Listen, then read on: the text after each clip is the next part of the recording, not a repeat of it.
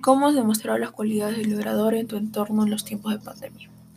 Al comienzo de la cuarentena lo tomé muy a la ligera, pensando que iba a ser fácil para mí, pero pasando ya más de 90 días, recién descubrí y experimenté el estrés.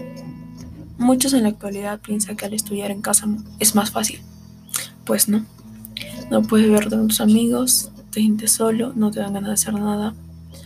Mm, más que nada, experimenté el estrés. Pero ya lo superé. En este tercer semestre todo comenzó a cambiar. Comencé a sentirme bien conmigo misma, comencé a asearme más frecuentemente, a leer, a ser más responsable con las tareas.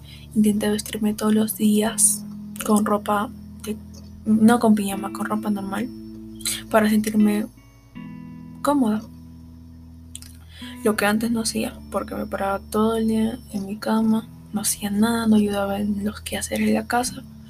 Literalmente cambió. Uh, hoy día, mmm, todo mi cuarto, tenía mi cama. Me, sentí, me, sentí bien porque creo que estoy, estoy mejorando. Y pasaba todo el día en pijama, literal, comencé a ser más positiva y fijar mis metas. También comencé a hacer ejercicio.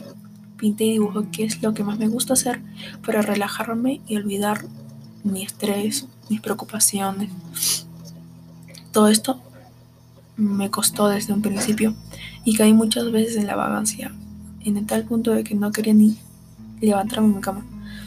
En el segundo semestre me desanimé por completo, pero ahora estoy mucho mejor y presiento que estos dos meses serán mejores que los anteriores.